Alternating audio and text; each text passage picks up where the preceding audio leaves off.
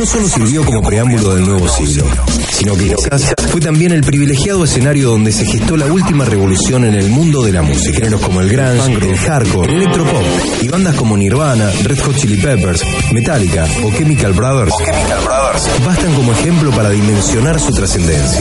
Una hora para recordar y reivindicar a la década del 90. Bienvenidos a Modelo 9.0.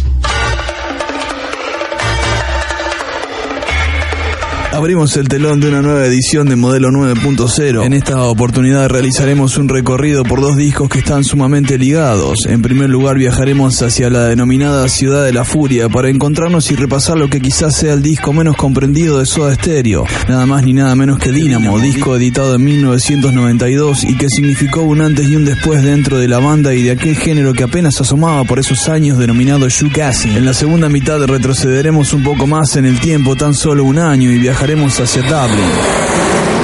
La banda elegida es U2 y el disco es Action Baby, un disco que comparado con los trabajos anteriores de la banda cuenta con componentes más electrónicos y eléctricos que le darían una fuerza, contundencia y ritmo que marcarían el futuro de la banda y de toda una generación.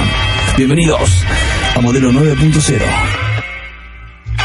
Bueno, esa es la presentación. Chao. Bienvenidos a la última década del siglo XX. La década donde la música se reseteó y volvió a cero. Modelo 9.0. 9.0.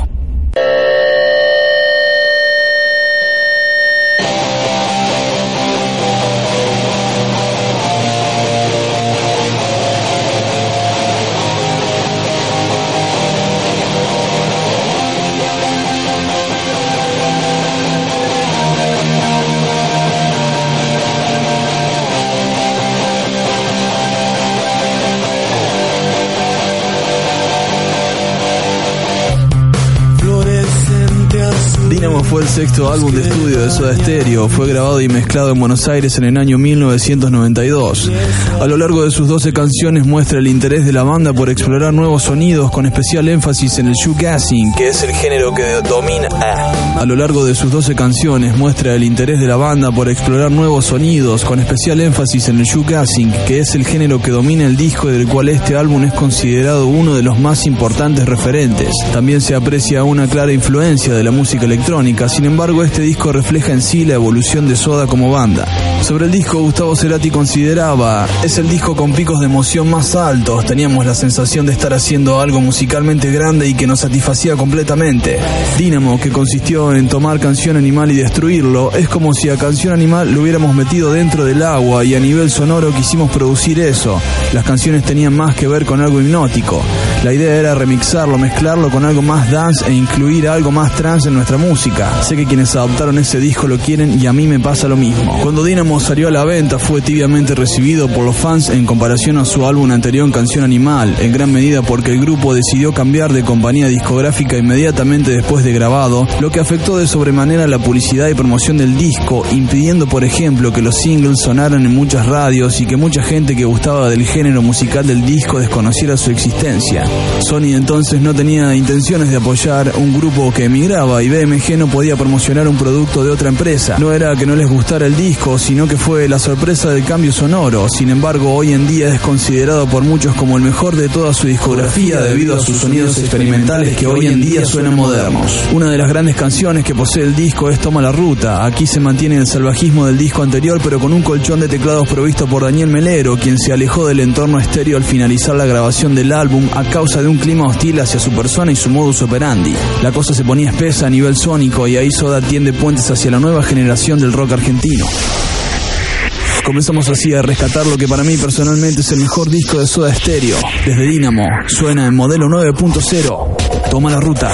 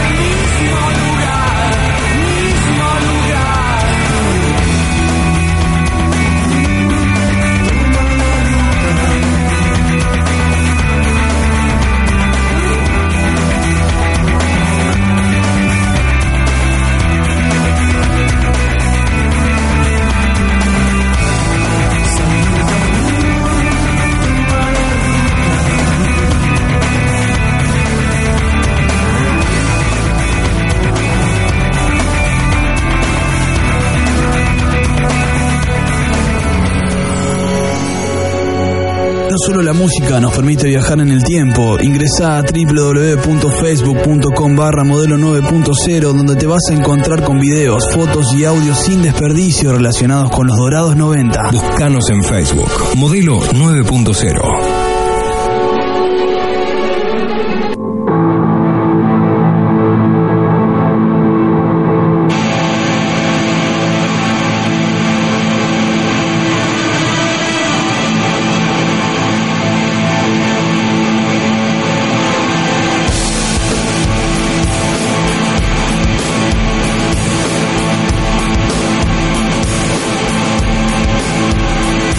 Dynamo mostró un vuelco total en la música de la banda hacia un estilo mucho más alternativo que el que venían siguiendo en los últimos años, con discos más inclinados a estilos de rock más masivos, populares y comerciales. Es un álbum principalmente de shoegaze, recibiendo también numerosas influencias de variados géneros relacionados con la movida alternativa, tales como la neopsicodelia, el rock experimental, el noise rock, el dream pop y la música electrónica. No obstante, no todas las canciones son de showgaze. Hay claras excepciones en canciones como Sweet Saumerio, que es un experimento raga rock con electrónica, claroscuro y texturas cercanas a la neo psicodelia y el rock psicodélico, o camaleón que mezcla pop rock con un estilo psicodélico.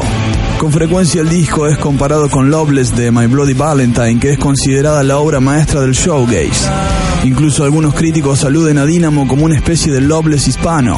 Si bien ambos son en principio del mismo género musical, la diferencia es evidente entre el sonido de ambos. Loveless es un álbum unítono y construido casi como una sola pieza musical, con principal énfasis en la influencia del noise pop. Dynamo a su vez es un disco mucho más cargado hacia el rock alternativo, con un sonido más oscuro y de ratos crudo. También la diferencia es evidente entre los dos mercados en que cada uno fue lanzado. Mientras Loveless fue concebido en una parte del mundo que estaba en un claro auge de los géneros alternativos, Dynamo fue lanzado en una cultura totalmente opuesta. Una de las canciones que deja en claro las influencias ya mencionadas es Nuestra Fe, un track de casi 7 minutos con una letra regada de luz y esperanza. Basta de palabras, es momento de disfrutar de esta gran canción.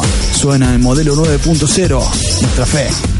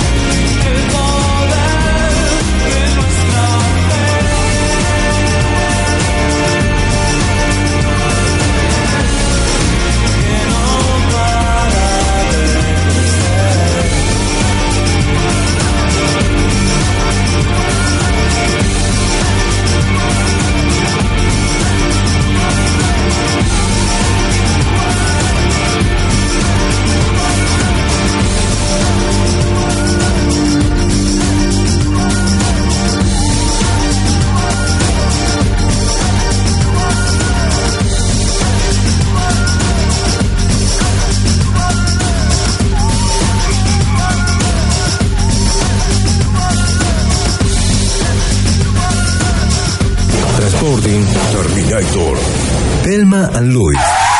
Ay, Titanic. Modelo 9.0. Al rescate de los 90.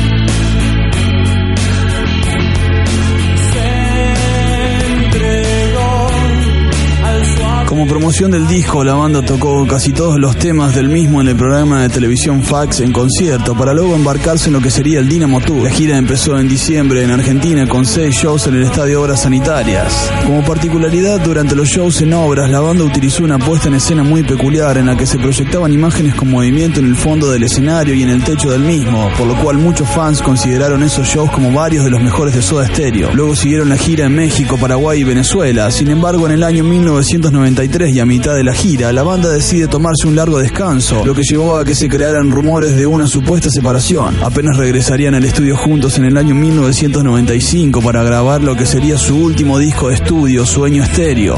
Existen muy pocos registros en audio o video de la gira, por lo que las presentaciones en vivo se ven rodeadas de mucho misterio. Sin embargo, se dice que hay varios videos filmados que no salieron a la luz. Por ejemplo, en el DVD de una parte de la euforia se pueden ver fragmentos de los shows en obras en Venezuela o en España donde tocan una furiosa versión de Final Caja Negra, tal vez la canción más inamovible en los recitales de Soda Stereo desde la etapa de Ruido Blanco hasta la separación de la banda. Contrario a Final Caja Negra fue la suerte que corrió Camaleón, canción que cuenta con la rareza de Cerati en bajo y Z en guitarra. Soda la interpretó en el brevísimo tour de promoción para luego quedar confinada en el olvido sin que siquiera el mismísimo cantante la rescatara en su posterior carrera solista. Desde Dinamo suena en modelo 9.0 Camaleón.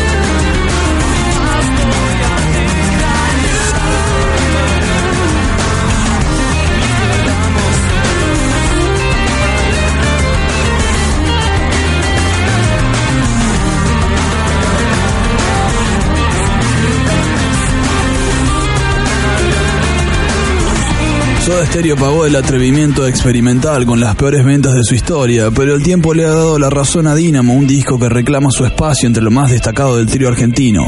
Cuenta el mito que Bono, tras descubrir Dynamo en México, quedó tan entusiasmado con la canción Claroscuro que la usó como idea central para Lemon de YouTube. La veracidad de la historia tambalea porque la visita de los irlandeses al DF ocurrió en noviembre de 1992 y el disco de los argentinos tuvo su primera edición azteca recién al año siguiente, aunque ya estaba disponible en otros países. Si existía, en todo caso, un enlace directo entre ambos grupos, el ingeniero de sonido Arne Acosta, su nombre aparece en los créditos de Dynamo y también en los de Europa, el álbum que contiene Lemon. Nebuloso como ese rumor fue el clima en torno al penúltimo trabajo de Soda Stereo. Abrumados por la sobreexposición que supuso Canción Animal de 1990, los miembros del trío se dispersaron para oxigenar relaciones y concentrarse en proyectos individuales. Originalmente el grupo quería que el disco se llamara Gol, pero Melero los disuadió. De esa idea permaneció una pelota de fútbol que se repite en el arte de carátula, pero también la sensación de que el socio de Cerati influía más de lo deseado por Bocio y Alberti. Desde un primer momento, Soda Stereo supo que Dynamo le daría jaquecas a fans y críticos acostumbrados a la evolución de la banda, salvo que nunca a estos extremos. Para miles de los que habían hecho su vida al ritmo de Trátame suavemente o de música ligera, eran chocantes los toques arabescos de Sweet Saumerio y el letargo a los Happy Mondays de Camaleón, donde bajista y guitarrista intercambiaban labores. Más hipnótico y expansivo que nunca, el trío dispuso cada elemento en Dynamo para fabricar lo que apodaba droga musical, un compuesto de alta pureza logrado a base de efectos sónicos y repetición. Y Dynamo es considerado un referente e influyente álbum para muchísimos músicos y bandas, no solo por la experimentación, sino también debido a la calidad, al virtuosismo y la complicidad musical demostrados por los Soda en la realización de este disco. Por ello, este álbum se posiciona como un álbum esencial en la historia del rock latino. El primer corte del disco se pudo escuchar en el programa de Tato Bores tres semanas antes de la salida del mismo. Primavera Cero fue el single forzado de Dynamo, elegido por la compañía y no por los músicos. Era así el más radiable, pero de ningún modo el que pinte de modo integrar la obra en sí. Cerramos la primera mitad de este modelo 9.0 con Primavera Cero.